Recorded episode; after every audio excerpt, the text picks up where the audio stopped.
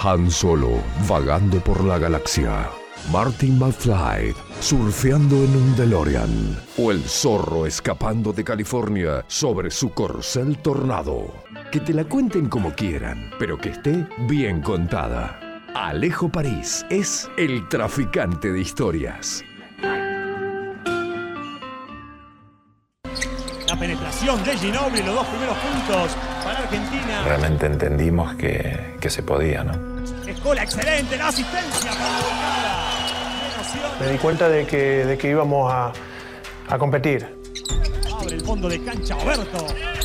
Una frase que decía Rubén, que no hay imposibles. Ellos mismos miraban al banco pidiendo respuestas. Cinco minutos para el cierre del partido. Argentina gana por 12. La penetración de Ginobili va contra el canasto. El lanzamiento, el doble. El mayor golpe del deporte mundial de los últimos años. La volcada de Oberto, el doble para Argentina. Cuando miramos para arriba estábamos 20 puntos arriba. El partido está ganado. Increíble, no van a poder. Le ganamos. Ya está. Histórico triunfo, lo más importante de la historia del básquetbol argentino. Era algo histórico, ¿no? Ganarle por primera vez a un equipo de Estados Unidos con jugadores NBA. El lanzamiento final, final, final. Ganó Argentina. Lo que parecía un imposible se hizo realidad. Mataste a Goliat. Era una locura. Nos ganamos el respeto de las demás selecciones, ¿no? Te saludaba todo el resto del mundo. Porque había ganado a Superman, a Batman y a todo el resto de los superhéroes. Pasamos a ser los Rolling Stones.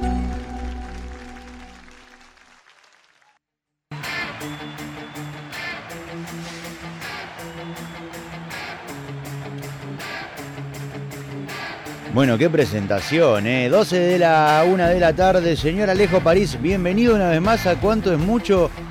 Eh, ¿Vamos a hablar de superhéroes hoy o de qué? ¿Qué dice, amigo? ¿Cómo anda? ¿Cómo me recibe? Bien, bien, muy bien, con unos mates acá, que, escuchando testimonios que creo conocer. Hay una voz con tonada cordobesa que es inconfundible y un par de voces más, pero digo, eh, qué hermosa historia de un tipo del básquet como usted eh, debe disfrutar el doble de contarla, ¿no? La que trae para el día de la fecha.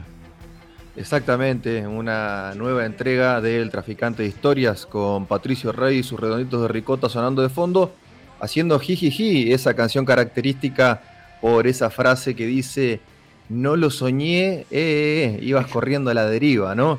Y bueno, el título de este segmento del día de hoy ha sido denominado el equipo de las pesadillas, así que tiene juego con esta canción de Los Redondos y tiene que ver justamente con la generación dorada del básquet argentino y fundamentalmente las dos gestas que tuvo al derrotar a la selección de los Estados Unidos, bautizada en los Juegos Olímpicos de 1992 como el equipo de los sueños. Así que si el equipo de los sueños, el Dream Team, fue vencido por la generación dorada de esta selección argentina, estos jugadores habrán sido entonces el equipo de las pesadillas de ese Dream Team, ¿no? ¿Hay esperanzas, París, usted que es, un tipo del básquet? Porque aparte ahora se empezó, se volvió a hablar un poco más de básquet, de la NBA, la aparición de Campazo, bueno, ahora parece que, se va a DEC también. Eh, hay, eh, se, fichó la primera jugadora argentina en la NBA femenina. Parece que hay como un asomo de volver a hablar pero yo tengo gente del ambiente del básquet que también me dice, muchachos, lo que vimos no lo vamos a ver nunca más. ¿Qué dice usted? No, por supuesto, lo que vimos no lo vamos a ver nunca más, pero una cosa no quita la otra, ¿no? Yo más que esperanza te diría que son realidades, son realidades concretas. Facundo Campazo, ya lo tuvimos a Nicolás Brusino también, lo que está haciendo en el Real Madrid desde que se fue Campazo, Nicola Provítola, crecieron juntos, llegaron al Real Madrid. Facu le dejó su lugar. Nicolás Laprovítola no había tenido mucho lugar, ahora está adquiriendo más minutos. Gabriel Deck deja al Real Madrid para sumarse a las filas de un Oklahoma City Thunder que tiene mucho espacio para poder aprovechar. El caso de Flor Chagas, esta joven de 19 años que fue drafteada por la por la franquicia de la WNBA, después de que tres franquicias se interesaran por ella y, que ella, sin estar muy segura de participar del draft, bueno, son realidades concretas, ¿sí? Lo que pasa es que, por supuesto, no tenemos por qué exigirles que sean la nueva generación dorada. Esto es algo muy del fútbol, Pato, el tema del exitismo. El mundo del básquet va por otro camino. Vos me vas a, disculpar, dijo, ya, lo decía Sacheri, me van a tener que disculpar. Eh, a ver, es algo de los argentinos, eh, no es del fútbol solamente. Porque muchos dicen no, porque futbolizan la política. Mira, a mí me parece que no futbolizan la política, futbolizan el básquet, futbolizan el rugby. Bueno, pará, me parece que hay fútbol en otras partes del mundo y no se vive como se vive en Argentina. Creo que hay que quitar este término de futbolizar cuestiones y deberíamos empezar a, llamarlo argentinizar cuestiones porque eh, es una realidad de que se hasta los mismos eh, yankees, yo el otro día eh, escuchaba y, miraba relatos en internet, hasta los mismos yankees, cuando relatan a Campazo, le ponen tintes folclóricos argentinos. Digo, tiene que ver con una cuestión argentina de, comparar siempre al Messi y al Maradona, a la generación dorada y a las realidades actuales que, vos recién detallabas. Digo, es, es algo muy nuestro esto.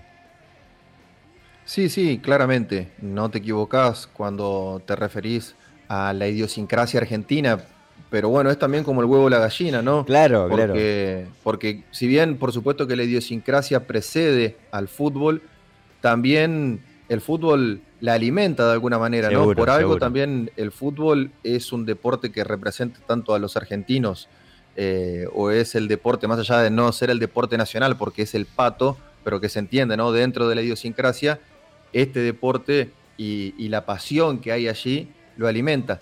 Vos hablabas de, Eduardo Sacheri, yo lo escuché a Eduardo Sacheri hablar con Alejandro el Negro Dolina acerca de la pasión, y Alejandro Dolina refiere a la pasión desde la concepción de los antiguos griegos, es decir, la pasión como el patos, el patos, P-A-T-H-O-S,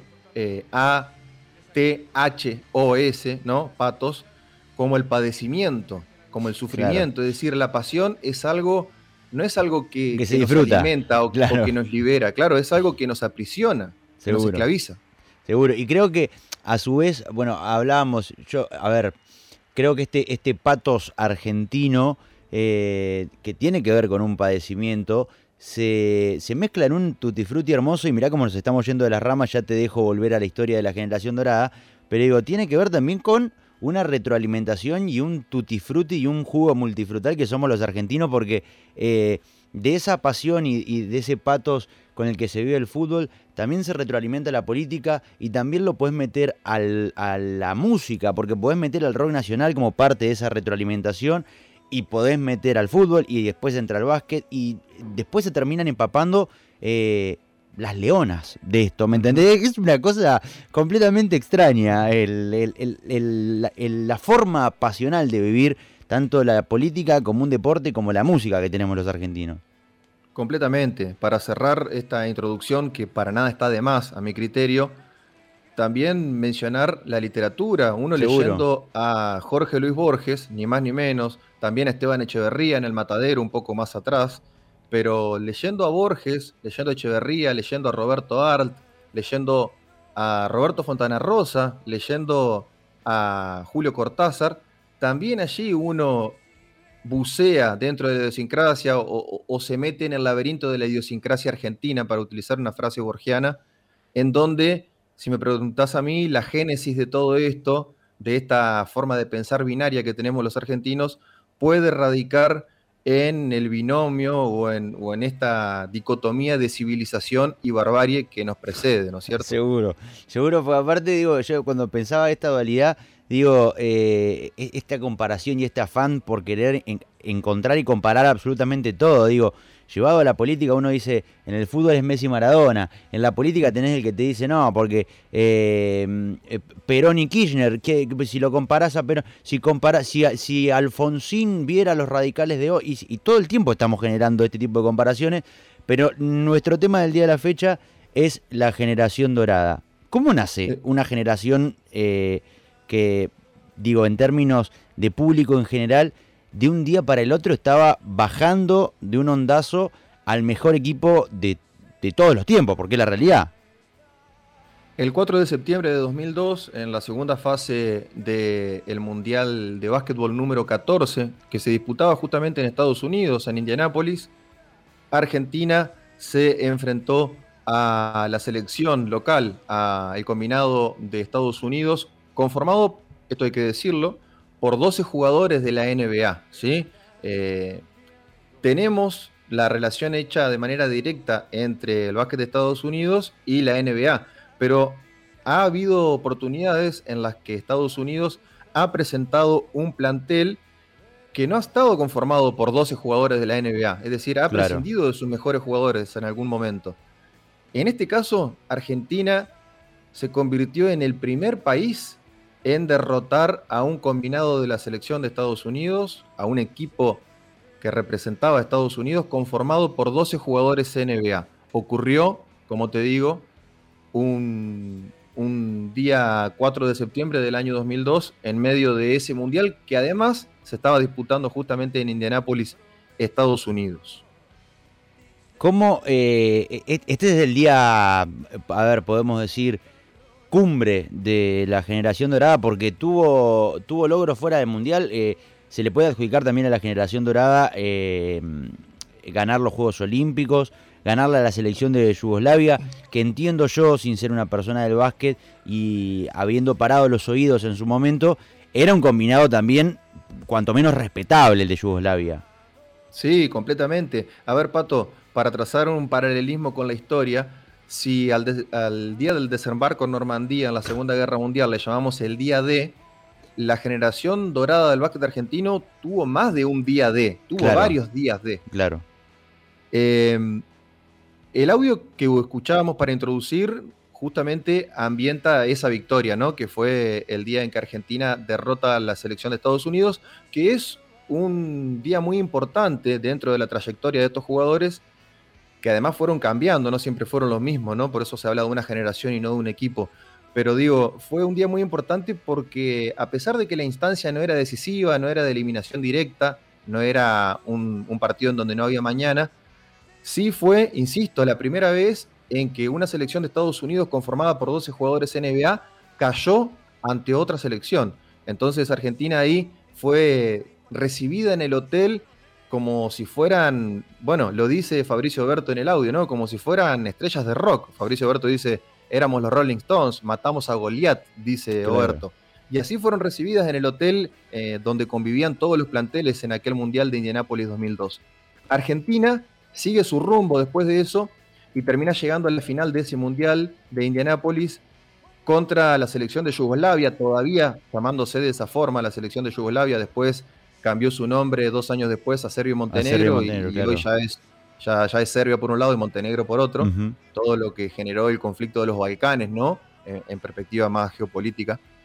Eh, y Argentina termina cayendo contra Yugoslavia, eh, pecando un poco también de, alguna cuestión, si se quiere, de, principiante en esas instancias decisivas a nivel mundial, pero con una reacción yugoslava de la mano del base Dejan Bodiroga, que a fuerza de tiros de tres puntos se terminaron acercando y después eh, llevando el, tiempo, el partido a tiempo extra, a tiempo suplementario. Y ahí, en el tiempo suplementario, la figura del árbitro griego fue decisiva, que no cobró un full muy claro eh, sobre, en realidad antes de llegar, digo, en el último tiro del tiempo reglamentario fue decisiva, que no cobró este, este árbitro griego, Nikos Pitsiskas, una falta muy clara sobre el que en ese entonces era el capitán argentino, el número 10, Hugo Conocini. Y después en el overtime, en el tiempo suplementario, el partido quedó a las manos de Yugoslavia de manera justa, que ya venía con ese envión. El básquet es un juego de rachas y Yugoslavia lo supo aprovechar en ese final de ese partido. Hay que decir también que Argentina disputó ese partido decisivo contra Yugoslavia en la final de Indianápolis 2002 sin la figura de Manuel Ginóbili, que era el mejor jugador de ese torneo. Mira qué dato ese, no, me acordaba. Se lesiona el tobillo en los primeros minutos del partido contra Alemania en la semifinal del torneo y, prueba, encabeza la alineación titular Emanuel Ginóbili de la final contra Yugoslavia, pero el tobillo no se lo permite, así que termina viéndolo desde afuera casi todo el encuentro. Igualmente, sin su máxima figura, Argentina le hizo mucha fuerza a Yugoslavia. Yugoslavia se termina quedando con esa final. Si vos le preguntás a los jugadores, Eh, alguno que otro te puede llegar a decir algo del arbitraje del griego, pero la mayoría hace hincapié en que el partido lo perdieron ellos porque lo iban ganando y lo podrían haber ganado, pero cometieron algunos errores que les sirvieron para corregirlos a futuro, porque estamos hablando del 2002. En el año 2004, Argentina llega a otra instancia decisiva, em, pero en el primer partido de ese Juego Olímpico en Atenas 2004, que es el Juego Olímpico que Argentina eh, logra conseguir la medalla, logra ganar, mejor dicho, la medalla de oro, el primer partido de ese torneo, el destino enfrenta a Argentina contra Serbia y Montenegro, ex Yugoslavia, en la Ah, revancha ¿viste? de un partido que había quedado candente. Había un dato que yo, yo me lo acordaba a este partido. De hecho, eh, ayúdame si, si la memoria no me falla, es el partido del glorioso doble de Manu Ginóbili re- tirándose contra, contra el público prácticamente en el último minuto, ¿o me equivoco? Exactamente, en el último segundo. Segundo, claro, en el último minuto. Mirá cómo hablo, yo hablo en términos de, de fútbol, me falla ahí un poco el, el, timing, pasa, pero claro. En, en- en el básquet en un minuto pueden pasar un montón de cosas. eh, y pasaron en ese partido, pasaron un montón de cosas. eh, a tal punto que Argentina se había quedado ya sin siquiera eh, tiempos muertos para solicitar, como para poder diagramar alguna jugada. Los serbios montenegrinos en ese momento, serbios montenegrinos, eh, tienen dos tiros libres, fallan el primero, aciertan el segundo, la diferencia era de un punto. Argentina repone desde abajo del aro opuesto a donde tenía que convertir, o sea, desde su propio aro, eh, repone desde allí abajo sin, insisto, sin poder organizar una jugada planeada por el técnico, ¿no es cierto? Sin poder diagramar nada. Reponen desde allí y le termina llegando la pelota a, Ginobili a sus manos eh, prácticamente con un segundo, o sea, con todo lo difícil que es tomar la pelota y lanzarla en un segundo, ¿no? Hacer todo eso en un segundo. Y Ginobili termina desparramándose en el suelo, acertando ese tiro que después sería recordado como la palomita, ¿no? La famosa palomita de Ginobili. Ale, ¿te parece que escuchemos un poco de música y volvemos con otro recorte? Sí, me parece perfecto, dale. Muy bien, vamos. El señor Alejo Paritze con nosotros, nuestro traficante de historias. ¿eh? Hasta las 2 de la tarde, ¿cuánto es mucho? Quédate un rato más, que seguimos hablando de la maravillosa historia de la generación dorada.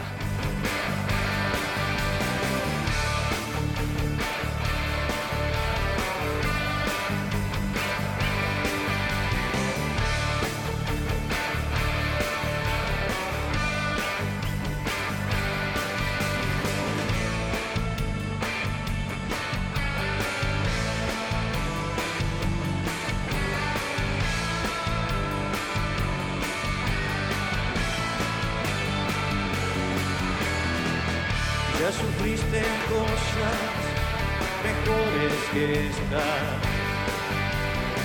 Y vas a andar esta ruta hoy cuando anochezca. Tu esqueleto te trajo hasta aquí con un cuerpo hambriento veloz. Y aquí gracias a Dios uno no cree lo que oye ángel de la soledad y de la desolación. Preso de tu ilusión, vas a bailar, a bailar, bailar. Es tan simple así, no podés elegir. Claro que no siempre ves, resulta bien doble cordel, el disimular. No quieres girar maniatado, quieres faulear y arremolinar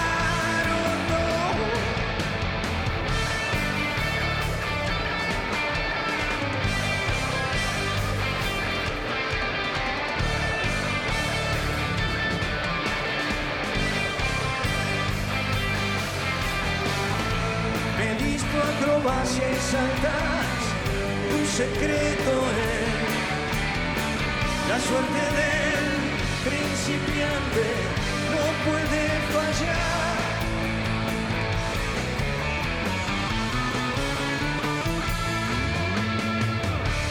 Alguna vez quizás se te va la mano y las llamas en pena invaden tu cuerpo caes en manos del ángel de la soledad y el gracias a Dios tampoco cree lo que oye. Ángel de la soledad. Ustedes fueron los que nos hicieron creer que era fácil. Todos estos años jugaron con nosotros, con nuestra voz, con nuestras piernas, con nuestros corazones. Crecieron y nos enseñaron a cambiar. Ustedes fueron, nos llenaron de recuerdos imborrables, nos dieron cosas imposibles y así nos convirtieron en esta generación de ciegos. Ciegos de ilusión, ciegos de fe. ¿Cómo no les vamos a creer si nos han dado hasta el alma?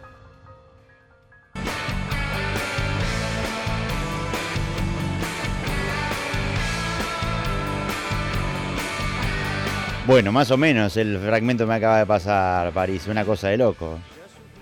Te pone la piel de gallina, ¿no? ponen la piel de gallina. Generación de ciegos. Sí, generación de ciegos y ahí es donde se rebautiza a esta generación dorada como el alma, ¿no? Un título que llegó para quedarse porque a pesar de que los jugadores de la generación dorada ya no están más, a excepción de Luis Escola y a excepción de Carlos Delfino, que hay que decirlo que no se retiró, que sigue jugando, que está haciendo las cosas muy bien en Italia, pero que no forma parte del proceso de la selección argentina actual. Claro. El resto de los jugadores de la generación dorada se han retirado. Sin embargo, el título de El Alma, vaya título, ¿no?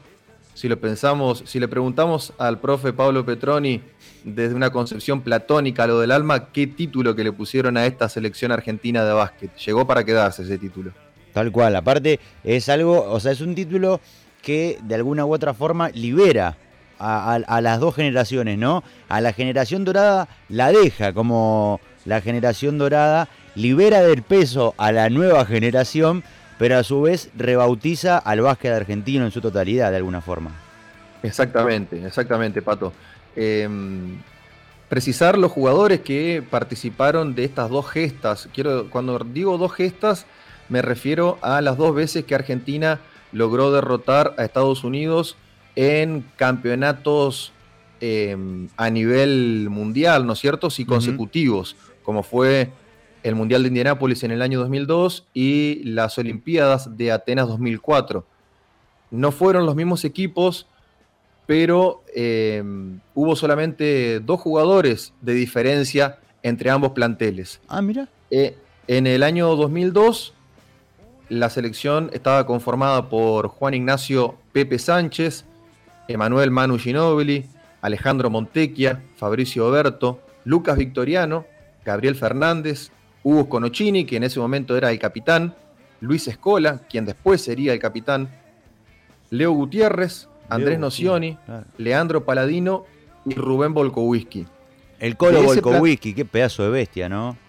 El Colo Volkowski, que fue uno de los dos segundo jugadores, Segundo. exactamente, el segundo jugador en el segundo jugador argentino en llegar a la NBA, detrás de Juan Ignacio Pepe Sánchez. Eso es, una, es una hermosa anécdota también para meter a colación eh, la anécdota de los dos primeros jugadores en pisar la NBA, que también está el, yo si no me equivoco, eh, la anécdota del, del Loco Montenegro, que también está entre esa primer camada, que la diferencia es horaria. En, en- o sea, debutan ambos el mismo día, si no me equivoco, puedo estar fallando acá.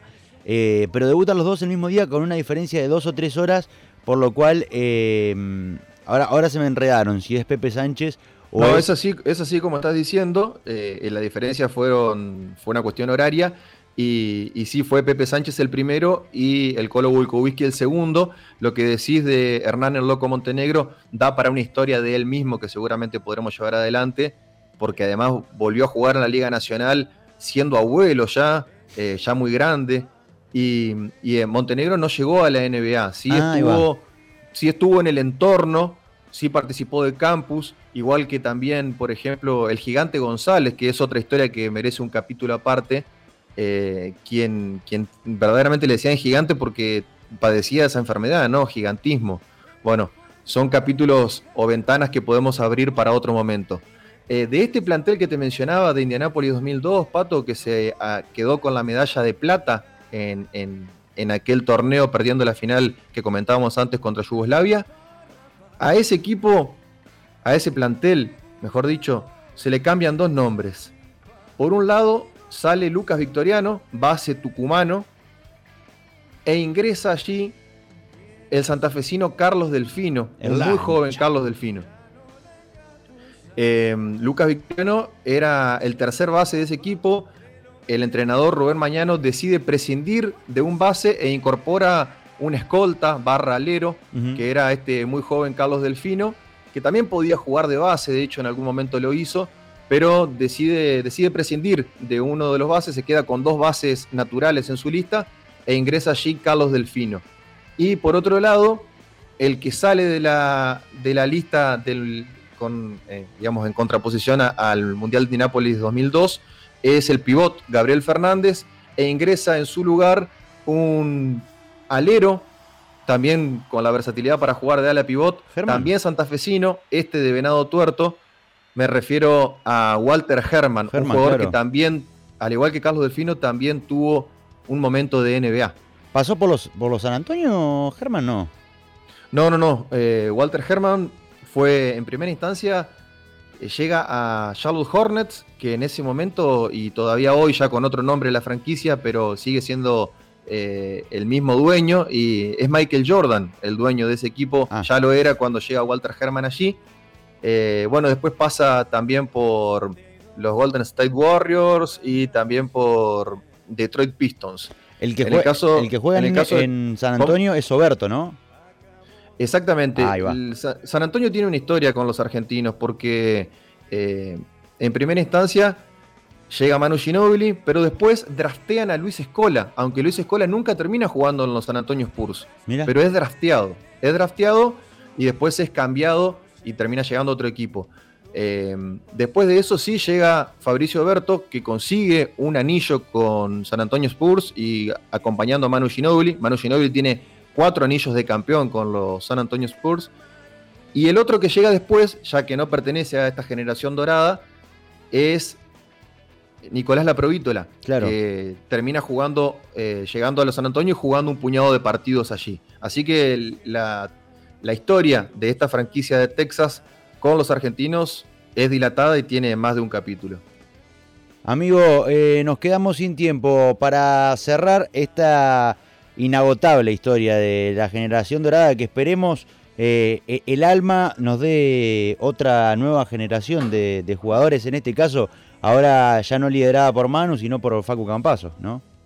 Sí, sí, y todavía, insisto, con el gran capitán Luis Escola como Claro. el, último, el último eslabón, el eslabón inquebrantable, el gran capitán, como, como le llamó en algún momento, entre otros, el uruguayo Víctor Hugo Morales. Bueno, han sido, eh, son muchos los jugadores que han tenido historia o paso por la NBA, mencionamos algunos, y bueno, este esta última gesta que estábamos mencionando entre estos dos torneos, entre Indianápolis 2002 y Atenas 2004, la segunda vez que Argentina le gana a Estados Unidos con un equipo inclusive mejor todavía que el del año 2002, tiene otro peso porque le gana en las semifinales. Con esa victoria Argentina asegura la medalla porque ya iba a tener Claro, o la de plata o la de oro. Después termina concretando la medalla de oro enfrentando y ganándole a Italia en la final. Y el orgullo que significa ver en el podio la bandera de Argentina en lo más alto, la de Italia a un costado y, del de otro Estados lado, en tercer bien- lugar, bien la de Estados Unidos. Amigo, gracias por este rato. eh, como repetimos con Leila, con Pablito, eh, invitamos a quienes están del otro lado a seguirte en arroba relato de París y por supuesto en arroba cuánto mucho, donde dejamos colgados los links para poder escuchar estas charlas en cualquier momento del día a través de Spotify. ¿eh? Un gustazo como siempre, amigo. Hasta la semana que viene. Abrazo grande. El señor Alejo París con nosotros, nuestro traficante de historias, que seguramente qué hora es. 2 menos 20. Ya se está descorchando alguna cervecita del otro lado del charco.